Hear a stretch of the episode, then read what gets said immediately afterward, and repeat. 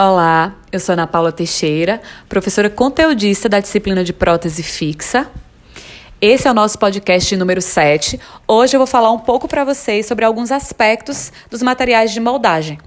Inicialmente, gostaria de falar da terminologia. Quando ouvimos falar da moldagem, estamos falando do procedimento em si, do ato de moldar. O molde é a impressão negativa das estruturas dentárias. O modelo é a impressão positiva das estruturas dentárias. Algo também que foi falado no screencast foi sobre a classificação dos materiais de moldagem. E aí temos os materiais rígidos ou anelásticos, termoplásticos e elásticos, sendo que os materiais elásticos são os mais utilizados das moldagens em próteses fixas. Porém, é necessário vocês compreenderem que os materiais rígidos ou anelásticos possuem suas indicações e são indicados para moldagem de tecidos moles, porque eles têm baixa capacidade de deformação elástica quando submetido a tensões torsionais e tracionais. Também tem tendência à fratura. Como exemplo desses materiais, temos a godiva e temos a pasta zinco-enólica. A godiva também se encaixa na, na, nos materiais termoplásticos, já que eles são plastificados à medida que são submetidos à água quente ou à, à chama.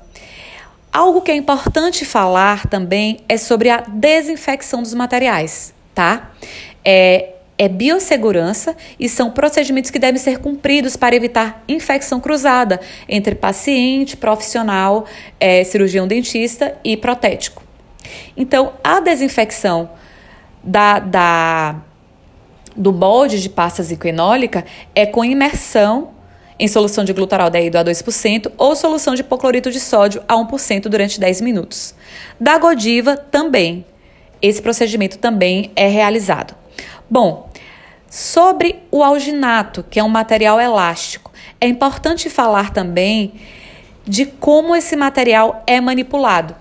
Esse material é manipulado, primeiramente, dispensando a proporção de 1 para 1. Uma medida de água para uma medida de pó.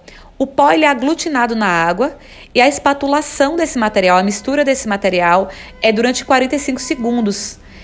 O objetivo é que a gente obtenha um material liso e homogêneo, tá? Para inserção na moldeira.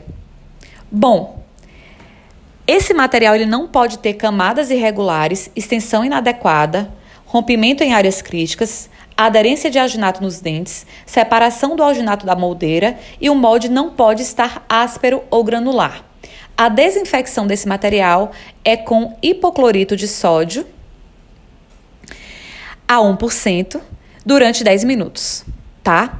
Vamos falar aqui um pouco sobre o poliéter. O poliéter ele é dispensado em duas pastas e a manipulação desse material é manual em espátula, é com espátula é, flexível e com placa de vidro, tá? É um material que já caiu em desuso. A desinfecção era feita com glutaraldeído ou hipoclorito de sódio.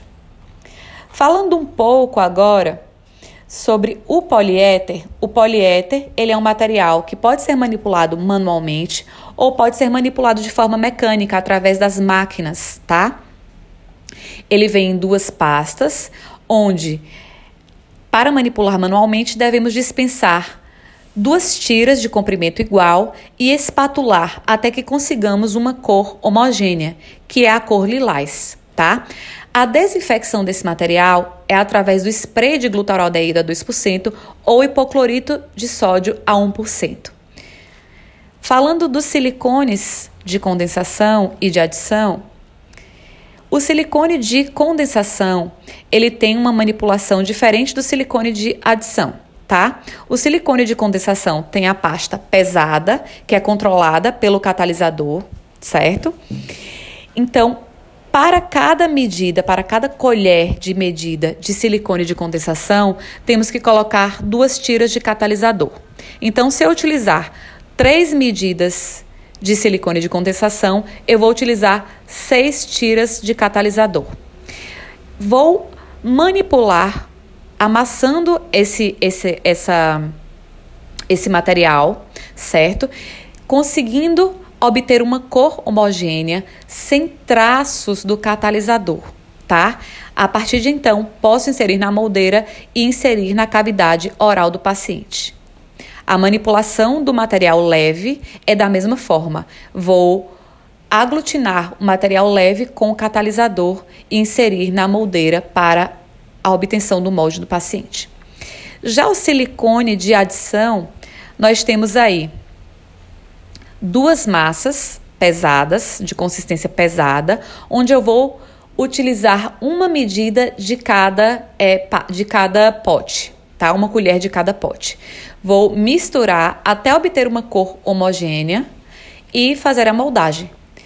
A realização da moldagem com o silicone de adição de consistência leve é necessário, para fazer essa moldagem, é necessário uma pistola de automistura. Inclusive, isso encarece o procedimento.